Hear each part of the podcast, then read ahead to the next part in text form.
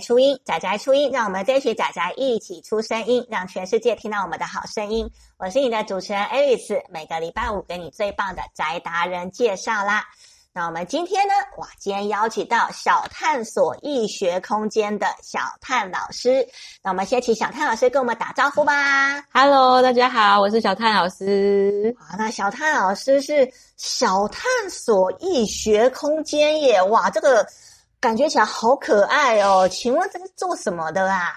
呃，小探索是我这几年创的一个学习空间，然后我本身是教写作的老师，哦，对，是教写作的老师。在这几年，为了要打开写作的各种可能，所以我们有设计了很多很多不一样的活动，有走出教室的，也有留在教室的，还有在线上的，哇，好多哦。哎，刚刚老师讲到你是教国文的，所以你以前是这个科系的吗？对，我是中文系。那老师可以跟我们介绍一下你的过去一些故事吗？说到教写作呢，其实还蛮妙的，是我当年曾经有修过教育学程，嗯，但是年少轻狂，那时候修到一半，觉得我不要当老师，为什么？不知道，那时候其实也没有真的不想当老师，但是就是有一种。想要走走看别的路的感觉，哦、所以我就我不要当老师，然后我就一时冲动下去把教育学程放弃了。哎，对，就放弃了。本来就想说念研究所，研究所毕业以后看能够找到什么样的路线，没想到有一次是我的大学好朋友找我去当一个短期代课，结果没想到站上讲台的那一瞬间。我忽然间觉得，天哪，一切都对了啊！看着下面的小孩们，觉得有一种人生没有如此光亮过的感觉。哦、然后那时候开始就觉得啊，怎么办？我好想当老师哦，可是我又已经没有教育学程了。嗯，所以就变成一直在体制内、体制外尝试各种方式，希望能够当一个好老师，想象中的好老师。哦老师不用担心，因为小朋友都非常喜欢你，相信你一定是好老师的啊！希望如此。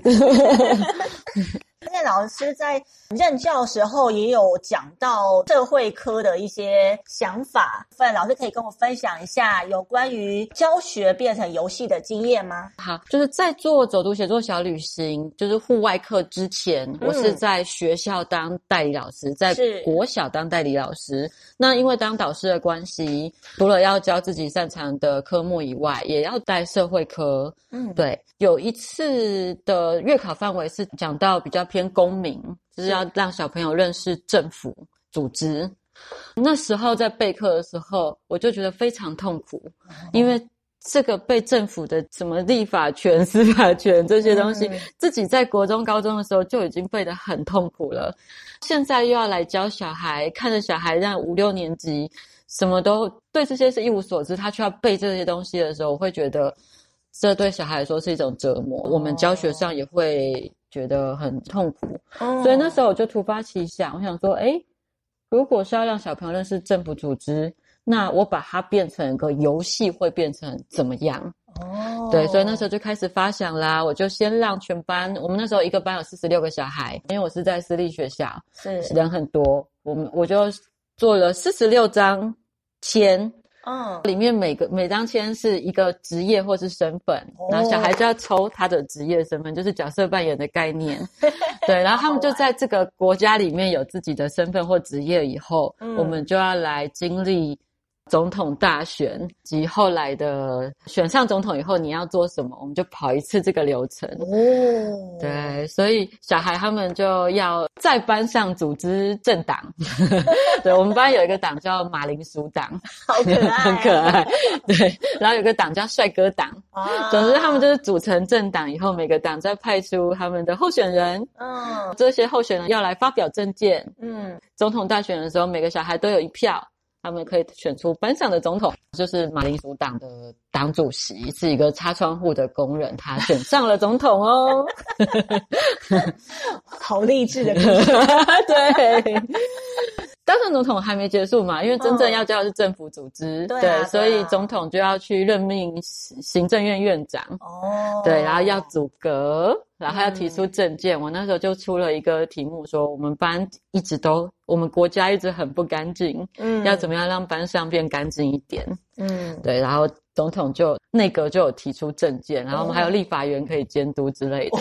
总之就是把它玩一遍以后，小朋友那一次的公民课、社会课就考得非常非常好。哦，真的哎，这东西其实要让学生只有看文字很难想象，对，对，很难想象。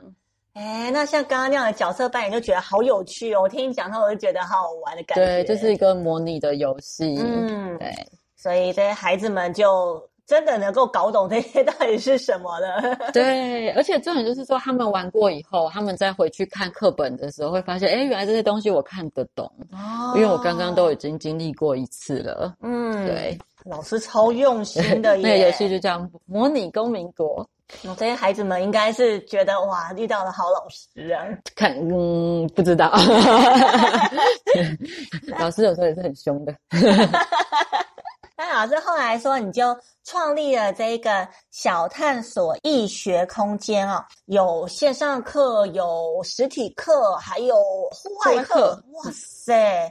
就前面在学校已经发现角色扮演的游戏有助于小孩提升他的学习动机跟兴趣。是，后来自己出来开家教。当时在带小朋友写作的时候，嗯，有感觉到小孩遇到的一些困难，就是说他们写作的题材其实很有限，哦，对，可能写写来写去不外乎就是今天考试考几分，不然就是写跟朋友吵架，不然写被爸爸妈妈骂，对，写来写去是这些。改起作文来也很痛苦，因为我们说所谓的千篇一律就是这样。Oh. 但是那时候的我觉得责怪小孩子是没有用的，因为这其实好像是环境造成的，嗯、对他们缺少出去探索的机会，是缺少扩充见识的机会。嗯，所以那时候的我就想说，我要带着小孩走出教室，看看这个世界。嗯再不，如果不行的话，那就把世界带进教室里。哇塞！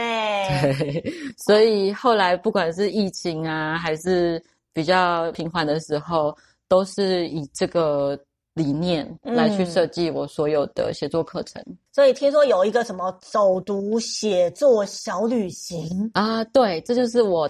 把小朋友带出去户外一系列课程，后来发展的终极完成版。哦，听起来好厉害哦！有想，就像我前面说的，想要带小孩出去看看这个世界。是。那原本其实也就是说，规划一个路线、一个行程，带小孩走走看看，然后写写东西。边走就边觉得每次都这样，好像少了点什么。嗯，对，走是走出来了，然后呢？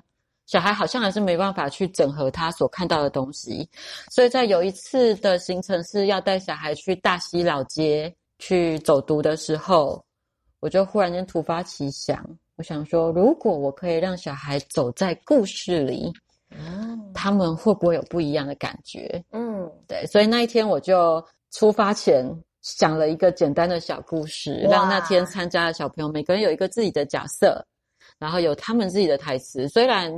故事很简单，也没有很长，但是小孩真的就是扮演这个角色，然后走在每个场景里面，随着故事往前推进。那一次我发现很意外的是，本来有一个小朋友他是比较抗拒学习，而且有点被妈妈逼来的，所以他情绪因为又要很早起床嘛，他情绪其实很差很差很差，他就是个不想理我的状态。然后因为妈妈也有跟着走，所以他可能也就是会。想要跟妈妈耍赖这样子，oh. 就比较不配合。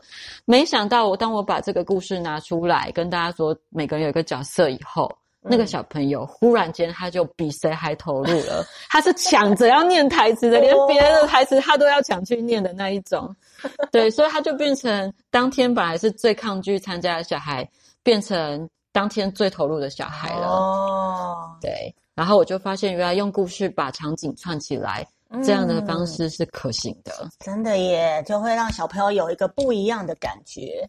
为什么会又融入游戏呢？是本来也只是想说啊，那从这个场景比如说我们从大溪的迷宫巷，嗯，要走到老街，然后再走到公园，这中间有一个换场的需要嘛，嗯，你让小孩直接就说好，来跟着我走，走过去。这样子小孩就没有在动脑啦。我就是不喜欢小孩跟着走不动脑，所以我想我那时候就想说，那我来设计一个简单的谜题。他如果猜到要去哪里的话，嗯、他还要找找看往哪里走才对。哦，对，所以就把前面角色扮演那些什么闯关解谜的概念也把它融进去。嗯、最初的走读写作小旅行就是雏形就这样出来了。哦，所以你的走读写作小旅行不是只有。走走，然后 念书，然后加写作而已，它还有解谜跟游玩的成分在里面。对，这是很重要的哦，很重要的一部分，游戏化。嗯，诶，其实，在以前加游戏的这个概念，很多家长没有办法接受。诶，可是老师设计这个理念的想法是什么呢？可以跟我们分享一下吗？为什么要加入游戏呢？其实这就是为了提升孩子的学习动机。我想现在有在做游戏体验融入教学的老师，应该都是蛮一致的想法。毕竟小孩每个人的学习动机不太一样，然后有的小孩他他其实平常可能玩玩的游戏很多。但是你要他来学东西、写东西、读东西，他是有一点抗拒的。Oh. 对，所以如果我们让他在现实场景当中也可以感受到说，诶，游戏在闯关啊的成就感啊，累积点数啊，甚至有一些奖励回馈机制，当然不是金钱或物质上的啦。Mm. 对，就是透过游戏的设计，让他有一种这种成就感的提升。我觉得这对小孩的学习动机会是有帮助的。这其实也就是。我们透过游戏的方式，让小朋友愿意去动脑，跟愿意思考，这样。没错，没错。嗯，对，这也要讲到之前在学校在户外教学的时候所观察到的问题。嗯、户外教学大概分两种嘛，一种就是参观、嗯，参访，然后一种是去游乐园，哦，让小孩毕业旅行啊，去坐云霄飞车。我我是觉得孩子他们当然都需要释放压力，嗯，好，需要去玩。我没有不会说很。反对户外教学去游乐园这件事，对，但是参访呢，带小孩参访一些机构的时候，我会觉得蛮可惜的，因为过去的经验看到很多的状况是特定的小孩他在前面很认真的听导览，哦，但是其他的孩子他可能。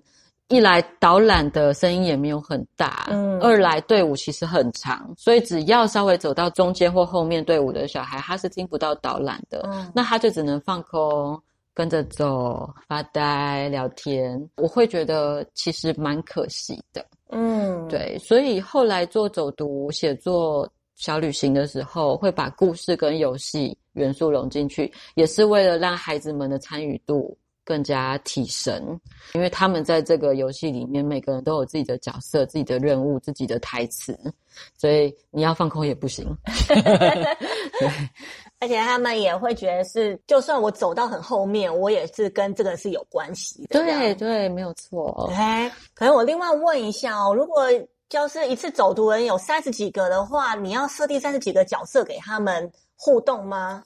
哦，所以我们都是用分组进行的啦。Oh. 对，我的故事通常一次是八个角色。Oh. 那当然人数多一点少一点的话，都还是可以去调整。比如说老师进去一起演啊，oh. 或者是让同学两两一组之类的。嗯，对，这都是现场操作上可以在视情况去调动。哇，好厉害哦！没有 哎，听起来很有趣耶。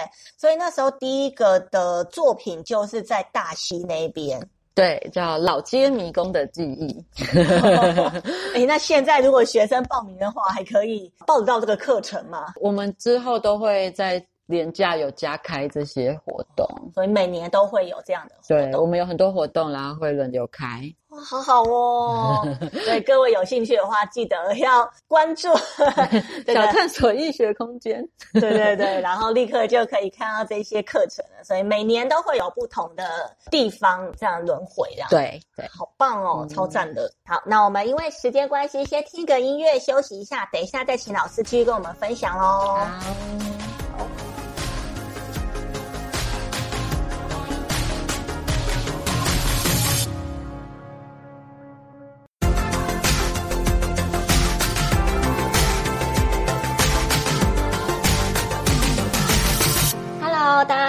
欢迎回来，仔仔初音。我们先请小探索易学空间的小探老师来跟我们打招呼吧。嗨，我回来喽！哇，刚刚小探老师跟我们分享到，从当初他年少轻狂的时候，呃，不愿意去学习的课程，但是没想到呢，后来在代课的时候，猛然发现自己非常适合这一块，那也因此呢，开始往教职上方面发展。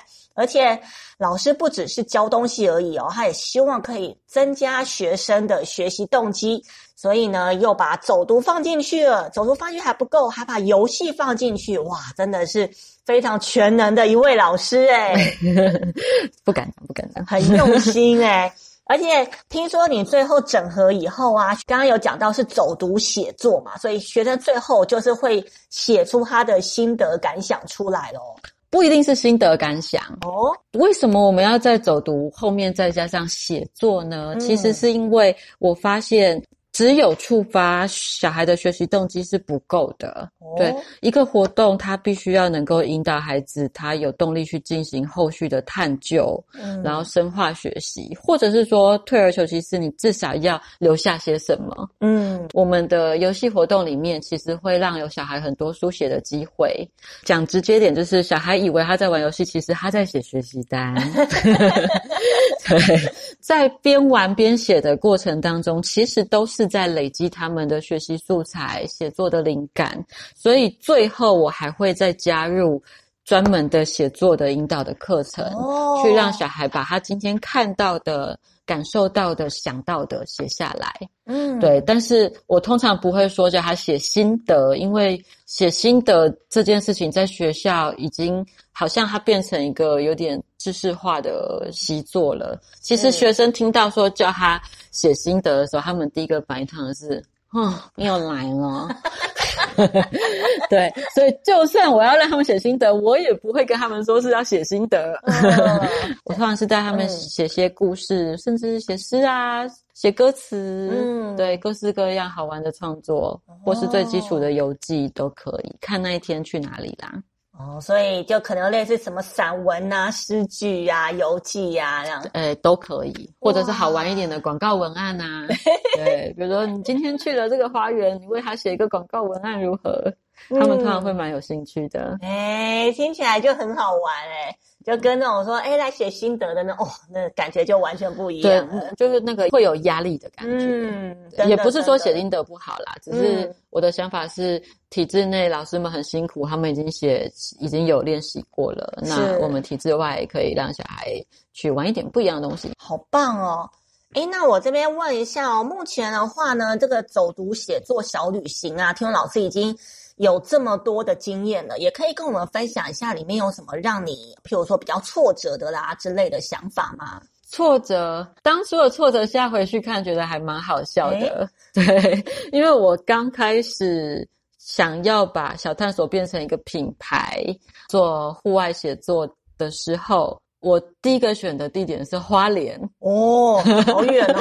对，然后说要去就要去好山好水的地方。嗯，然后我们那时候就办了一个夏令营，那个夏令营一共三天，每天去一个地方。他的课程就是早上户外探索，下午是美劳手作加写作，嗯，然后早上户外探索也有加上。什么定向越野啊、闯关游戏啊、嗯，这些东西全都有加进去。嗯，我那时候一天这样子整套行程，一个人只收八百元。有有加去那个花莲的车票之类吗？呃、没有啦，没有，就是八百元，包括早上带你去爬山啊、嗯、定向越野，然后下午还带你写作文。嗯、结果我从头到尾只招到一个学生。哎、欸，太便宜了吗？创业维艰嘛，就当没有人知道你是谁，然后也不知道这是个怎么一回事，还没有人这么做，嗯，没有人这样做过这样子的活动的时候，其实你要去向别人说自己的故事，要去宣扬自己的课程是很困难的事。是是是。所以那时候我还特别请设计师帮我画 DM，嗯，然后在脸书下广告。找到一个学生。更好笑的是，这个学生的爸爸妈妈后来跟我说：“老师，我以为你是诈骗集团。” 应该是说，他们就以为我是诈骗集团，因为他们觉得这个收费，然后怎么是在花莲，这样很不合理，嗯、应该应该是假的吧？是。那他们那时候只是因为刚好人也在花莲，想说啊，反正便宜便宜去看看好了。嗯。没想到去，哎，是认真的，而且活动做我们真的做的很用心。嗯。对，所以像这小孩现在。都还跟着我这样，哦，对，很感动，真的。招生的确会做事情，跟会行销其实是两回事哦。啊，行销是完全另一个领域了，真的，另一个专业。对，招生这的确是所有老师的 痛苦点吧？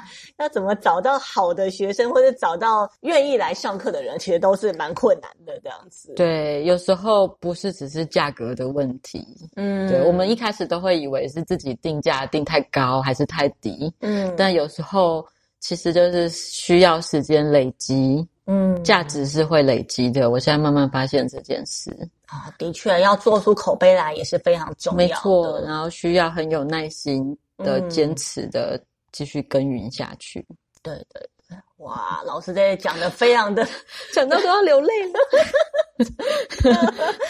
啊，感受到老师的辛苦了。啊，那刚刚讲到的是招生上的困难跟辛苦啊，那你在制作上有什么困难跟辛苦吗？嗯制作上哦，辛苦是一定的，因为像我们要做户外课，嗯，我自己的话，我不管去到哪里，不管多远，我一定最少去踏查两次，哇！但是通常会超过，哇！对，那这两次最基础，第一次是去看路线，看那边安不安全，小孩子要怎么集合，怎么上厕所，要怎么走，第一次大概就看这样就已经。差不多了，后面要编故事的时候，就要去第二次，甚至第三、第四次，去想想看，我们走的这个路线要怎么把整个故事串起来，哦、然后哪里适合做游戏，哪里有我们的游戏，很多时候要操作一些道具啊，嗯、那这个道具。在这里适合吗？要怎么做呢？小孩有地方站吗？会不会游客很多呢？种种的都是、嗯、都是需要去克服的。对啊，那个地方有没有地方可以坐着放道具，还是要站着放道具？会不会被风吹走？对对，没错没错。然后都是做了才知道，天哪，东西会被吹走哎、欸！真的，这其实都是呃没有制作之前没有想到的问题。是非经过不知难啊。真的，另一个困难点应该是天气吧？哦，对，因为有时候你去踏查的时候的天气跟实际上的天气是不一样的。嗯，对，可能我们踏查的时候在这边觉得，哎，这边很适合做这件事，结果到当天才发现，哇，这边下大雨。这个就算没下雨，可能这边是会潮湿的。哦，对，那都是。有经验以后才比较知道要注意，哦，那甚至是说我们有时候是比较户外探索的行程，我们就必须要一次要做两套教材，晴天的跟雨天的。哇塞，太辛苦了吧？就还蛮不容易的。比如说我们那时候去十三行博物馆，嗯，带走读活动，我们就做了一套在它的户外的考古公园的闯关活动，嗯，非常非常好玩。但是考量到巴黎那边，其实如果下起雨的话，也不可能在外面跑。然后我们选的季节又是已经入冬了，嗯，对，所以我们还有做一套在博物馆里面的。哦，那那一套到现在还没有用，因为那一天没有下雨。啊，那都很幸运呢，没有遇到下雨。遇到下雨也蛮长的啦。嗯。对，所以我们都还是要准备雨备。对耶，这真的是很辛苦的一件事情。什么突然下雨了啦，或者是突然有发生可能修地呀、啊。对，最困难的不是说出发的时候有下雨还是没下雨，嗯，最困难的是你出发的时候没下雨，然后活动到一半下雨 了，你这时候转雨备也来不及啦。嗯，真的。对，这样好烦恼哦。就所以我们。团队里有有对气象比较懂的人，嗯，对，他会知道当天的天气趋势，而且都讲得蛮准的。哇，对，因为他以前是那空军气象馆。哦对，所以他对于报局部天气是蛮擅长的。哦，那真的很重要哎！而且我听说老师好像甚至会依照小朋友，然后克制化的制作你们的教材，是有这样的故事吗？对，我们平常的活动是每个故事会有特定的可能八九个角色让小孩去扮演，嗯、是，但是如果是来小探索的营队的话，会让他们在第一天的时候。自己设定自己的角色，哦、自己选属于自己的图案，有点像我们在玩一些什么 RPG 游戏的时候，有没有第一天要选自己的图像啊，啊然后选选他的能力。我会在第一天访问他们，他们本身的各种特质，然后以及叫他们讲出他们对这个角色的想象跟设定，然后当天帮他们把这些角色融入明天的走读故事里面。哇对，所以你要在当天把这个角色的档案都设定好了。对，就是当然说我们走读故事一定是事先写好的，嗯、只是说这些比较属于个人化的部分的元素，我们就要。当天用很快速度让它融入原本的故事架构里面，小孩其实都还蛮惊喜的，因为他们第二天开始走读的时候，他会发现，哎，这里面的角色他讲的话，怎么是我之前讲过的话啊？或者说，怎么是我之前跟老师说过我的经验啊？嗯，对，像我们那时候有一个小孩，他自我介绍的时候，嗯，他说他曾经因为太喜欢围棋。哦，然后边走路都在边想着他的棋谱，结果他就掉进水沟里，好可爱哦。然后呢，那时候我就觉得这很有趣，所以第二天的走读故事里面，嗯、他的角色就出现了这样的台词，就是说，他就说啊，昨天那局棋到底要怎么下才能赢？哎呦喂呀！然后另一个小朋友就要喊说，哎呀，你怎么掉进水沟里啦？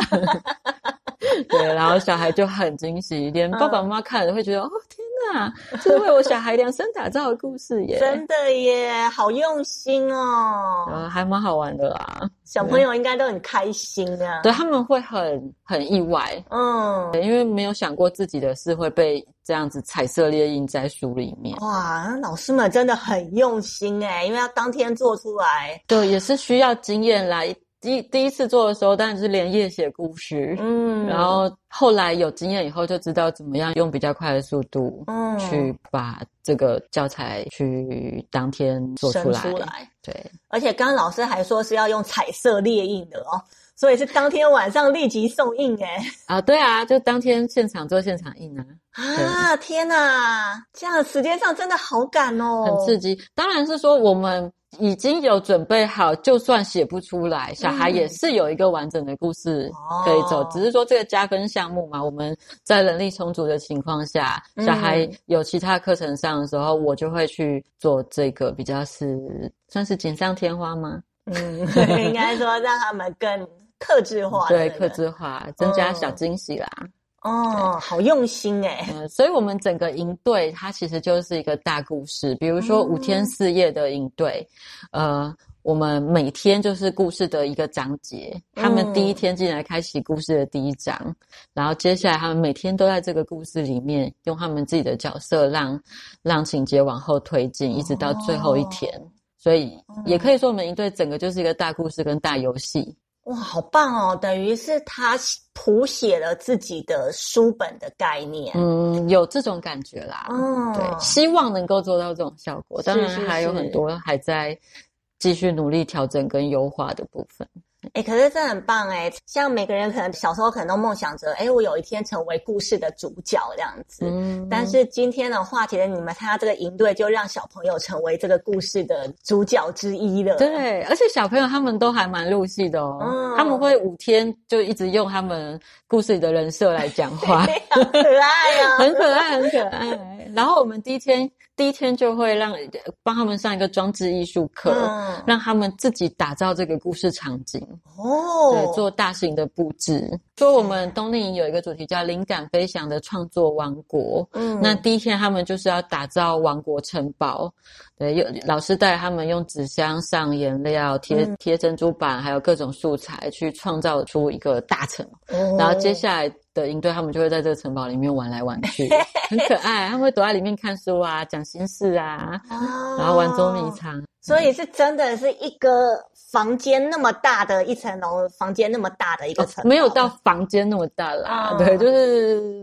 大概半个教室吧，哦、半个教室哎，对、哦，那也是挺大的。哦，它其实就是一个装置艺术的概念，嗯，对，让小朋友运用我们常见的素材，比如说纸箱啊之类的东西，去堆叠成城堡的形状，嗯，然后小孩可以帮城堡的外墙上色，贴一些彩色的瓷砖，当然这个瓷砖不是真的瓷砖啦，嗯、对。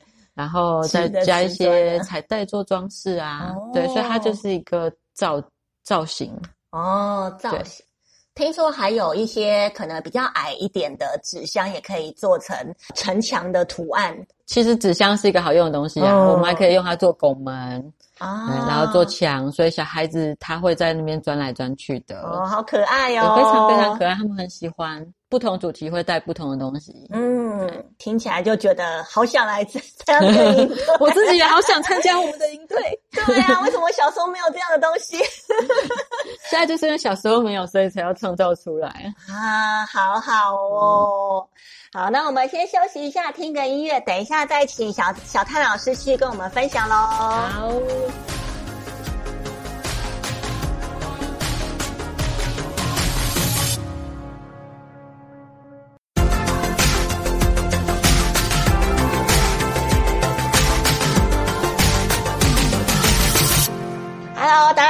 欢迎再次回来宅宅初音。我们先请小探索易学空间的小探老师跟我们打招呼吧。耶，嗨，又见面了。那小探老师跟我们分享到哦，他做这个走读写作小旅行是非常用心的。我不但前面有场刊呐、啊，中间的设计啦，甚至连户外版、室内版哦，哇，晴天雨天。对啊，晴天雨天版，然后还有特制化的，嗯、哦，所以其实是很认真的在做这件事情哎。对，用生命在做，就 是谁不是用生命在做事？其实目前有做过的走读写作小旅行的话，有哪些呢？可以跟我们介绍一下吗？我自己其实是每个月会带学生出去一次，哦、对，然后所以目前累积起来也有十几个教案了。哇对，像比如说林家花园、关渡自然公园、十三行博物馆、台北故宫、台北孔庙。三峡的熊空茶园、大溪老茶厂、大溪老街天文馆，巴拉巴拉巴拉，很多很多讲不完。对，每个都有一个故事。那老师，你在这里面有没有让你印象比较深刻的故事？其实每个故事都很深刻，哦、自己讲。对，我觉得让我很有成就感的，嗯、应该是属于那种，其实学校可能蛮常带小孩去。户外教学是，但是小孩在户外教学会觉得很无聊的景点，来到我们这边的故事变成一个很好玩的游戏哦。对，这种情况我会觉得特别有成就感。例如呢？例如哪里呀？啊，就比如说台北孔庙。哦，或者故宫，或者是巴黎的十三行博物馆这些地方，嗯、这些地方其实它都非常非常的精彩。嗯，它有很多很多可以学、可以探索的地方，他们的设计也都非常的好。但是对于学生来说，他走到这里，如果没有人是从他们的视角来去设计活动跟引导的话，他们很容易就变成。走马看花哦，对，当然这些我刚刚讲的这些景点，他们其实也有设计很多小朋友的，比如说闯关活动或是解谜啦。嗯、那我这边因为我要融入写作教学，所以有一套自己的引导的教材。了解，像比如说台北孔庙，我们带小朋友去的时候。以往大部分人对孔庙的了解可能就是一个庙，对对对，就是一个庙哦，里面有孔子，对，然后教师节会有活动，大概是这样。但是我们的做法是我们一样编一个故事，嗯，然后由带领的老师会穿古装，哦、演一些有一点搞笑的剧情来触发整个活动。比如说，我们那时候是跟另一位老师一起演。不小心掉到现代的古人 啊，哦、对，我们是孔子那个时代的人，但不小心掉到现代，因为那附近好像有机场吧。总之那天有看到飞机在起落，所以我们就会演古人崩溃的样子，说 啊，这是什么？从天上飞过去，那个是啊，世界末日。然后小孩就会被我们夸张的表演引起注意。嗯他们可能就要在我们的表演中找到说，哦，原来我们今天要完成一个任务，比如说把这个古人送回去孔子那个时代 之类的。嗯，对。那他们在孔庙里面，我们有设计好整个游园的路线，搭配故事的推展，以及每个场景转换之间要有解谜。推理，然后找到对的路，嗯，以及在那里要完成的创作的任务，就是环环相扣，一个一个扣过去。最后，我们大家一起在孔庙的大成殿里面，用古礼向孔子行礼的时候，嗯，最后的感受是不一样的。对，我们希望小朋友在活动当中仔细的观察环境，并且看到这个地方的人文的深度。嗯，也希望他们在知识上是能够充实知识啦。嗯，是能够吸收进去的哦，不是像以前我们可能小时候被老师带过去，的确呢就会比较走马看花一点，或者是甚至哦好无聊哦，我要来这边干嘛这样？对，我觉得这对老师而言其实是很辛苦的事，因为老师们会愿意带小孩出来这样子户外教学，其实一定也是很用心。哦，对。那如果说小孩是前面的有在听，后面的没有听到，那我会觉得很可惜，很可惜。嗯，那也会为老师感到心疼。对啊，因为老师光是要带出去，大家不要想说只是带出去而已，你要想说，如果今天小朋友跌倒了。父母就会责怪老师，对，没错。父母责怪学校的时候，学校又会怪老师说：“你干嘛带学生出去？出去还要保险干嘛的？又不能增加学生的负担。可能有些还是老师自己掏钱保险。所以其实 真的没错。所以老师愿意带学生出去这件事情是。”我一直觉得非常不简单的。嗯，那我们也希望小探索这边未来可以把这些走读的教材变成可以更更利于推广，然后让学校老师、嗯、或是有心想要带小朋友出去的老师可以来进行运用，减轻备课上准备上的负担。这真的会差很多诶。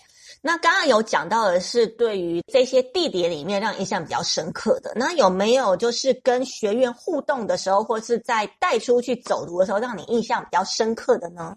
孩子们基本上只要一去到户外，嗯，他们都是很开心的。是，他们大部分啦。也是会有适应不了的，嗯、比较令人印象深的就是说，他们都会非常的入戏哦，尤其是年纪越小的，他们可能会从头到尾都用这个人设，好可爱哦，来来跟你对话。然后如果你不小心用错了人设，他还会他还会一直纠正你哦。像有时候我必须要在我演的角色跟老师这个身份切换的时候，我也会用一些小技巧。我可能会跟他们说：“哎、嗯，我现在把头发扎起来的话，我就是老师；我头发放下来的时候，我是。”嫦娥之类的，oh. 然后但是有时候我会我会用错人设来讲话，然后小孩就说：“老师，你现在不是嫦娥吗？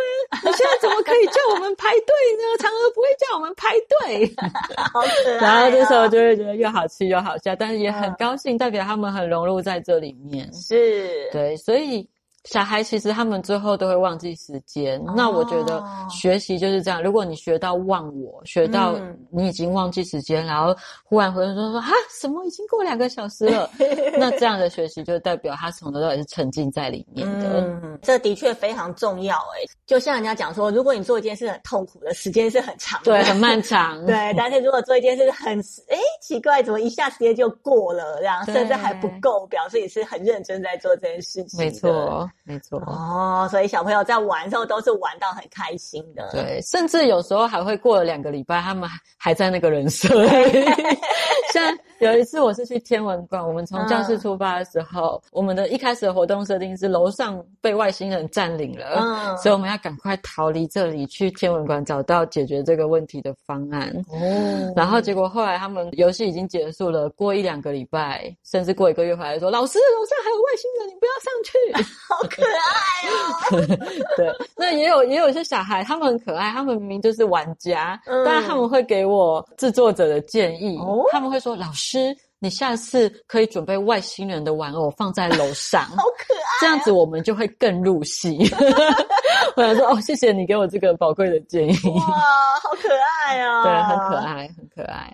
听说你们去林家花园的时候，好像还是会让学生做一些不一样的动作，是吗？哦，对，因为我们。除了闯关要解谜嘛，嗯、我们到达每个关卡的时候有会有要完成的任务哦。我通常会融入各式各样的比较关于创作或是发挥的活动给他们。哦、是，那像有一关就是他们必须要按照他自己神兽的身份，嗯，然后站到地图上指定的方位。